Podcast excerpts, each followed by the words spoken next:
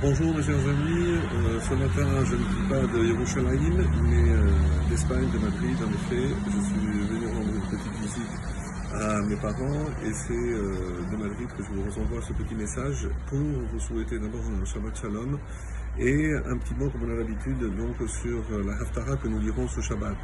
La Haftara du Shabbat est tirée du prophète Yirmiyahu, le prophète Jérémie, et il vient annoncer à Pharaon, donc à son époque, que euh, malheureusement l'Égypte tombera entre les mains de Nebuchadnezzar, le roi de Babylone. Et euh, il va prendre très mal cette nouvelle parce qu'il euh, pensait qu'il avait une armée puissante. C'est vrai que malgré ses puissants guerriers, eh ben, ça ne suffira pas à sauver sauver l'Égypte.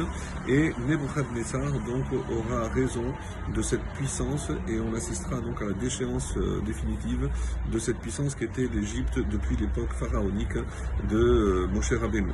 Et là donc ce message s'adresse aussi à Israël puisque euh, Israël se, situe maintenant entre l'Égypte et euh, Babylone. On est encore loin de la destruction du temple, bien sûr, mais il y a un message extraordinaire de la bouche du prophète euh, Jérémie, Yirmiyahu, qui dit la chose suivante Ve'ata al tira avdi Yaakov ve'al techat d'Israël.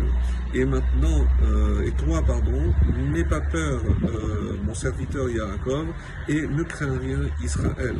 Alors, le Metsudot David essaye d'expliquer euh, pourquoi cette phrase. D'ailleurs, vous avez remarqué que d'abord on dit Yaakov et ensuite Israël. Et dans un premier temps, donc, le Metsudot David dit que vous n'avez pas à craindre parce que même si vous subissez d'autres exils, et eh bien comme vous êtes sorti du premier, vous sortirez, comme vous êtes sorti aussi d'Égypte, vous sortirez du dernier exil. Donc d'après lui, c'est aussi une prophétie pour notre période à nous, en nous disant qu'on n'a pas à craindre, malgré tout, tout ce qui apparemment concourt contre nous, eh ben, il faut rester confiant. Le Malbim explique la différence entre Tira et Techat. Pourquoi il y a deux verbes? Et il dira Altira, c'est une peur physique d'être euh, moins puissant que nos ennemis.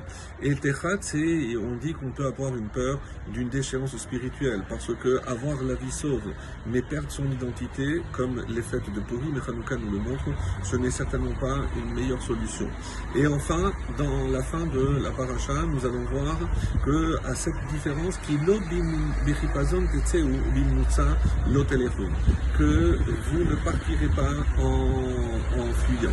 Et là, le Radak nous dit que euh, c'est une prophétie de la fin des temps, c'est-à-dire pour nous, on n'aura pas à fuir et euh, on peut avoir la certitude que, comme on l'avait dit la semaine dernière, que Hachem punira tous ceux qui ont fait du mal à Israël. On ne peut placer sa, euh, confiance évidemment contre les mains d'Hachem. On ne peut imaginer que c'est notre puissance Kochiv et Otsemiadi, c'est pas une puissance ou la force de mes bras qui pourront me sauver, surtout dans cette, euh, ce dernier exil, pardon, et euh, pour espérer évidemment que l'Obin Moussa, les Rachamim m'expliquent, c'est que euh, on ne va pas sortir comme l'Égypte où il a, fallu fuir. Nous, le dernier exil, eh ben, Hachem va aller chercher chaque juif là où il se trouve pour le ramener. Donc il n'y a pas de, fuite. On viendra parce que toutes les nations verront qu'on a mérité euh, donc cette, cette, dernière délivrance, la délivrance finale. Alors par ailleurs, et j'aimerais terminer sur un autre mot de, la paracha, puisque comme vous le savez, il y a une allusion dans la paracha de Beau qui termine les diplés, et il y avait un jour donc un rave qui a expliqué aux élèves que, à part l'explication que vous connaissez, où Beau c'est 2 et 1 c'est 3, c'est pour vous dire qu'il y a trois, euh, trois plaies, les trois dernières plaies qui se trouvent dans la paracha de Beau, mais on voit aussi que Bet c'est Bechorot, et Aleph, c'est Arbé, donc on voit bien qu'il y a aussi une allusion aux dernières plaies. Là, il y a un élève qui lève la main, lui dit Rav, très belle votre explication, mais il y a un problème, puisque on a vu que dans cette paracha, il y a trois euh, et là vous n'avez cité que deux, que Bechorot et Arbé, donc il faudrait une troisième. Et alors il lui dit Ah bon? Et c'est quoi d'après toi la, la, troisième clé qui manque? Alors il lui dit, euh, ben, c'est Rocher, c'est l'obscurité. Alors il lui a répondu, ben justement, comme c'est Rocher et que c'est l'obscurité et qu'on ne voit rien, c'est pour ça que même l'allusion à la Maca de Rocher, même l'allusion à à la plaie de l'obscurité, il n'y en a pas.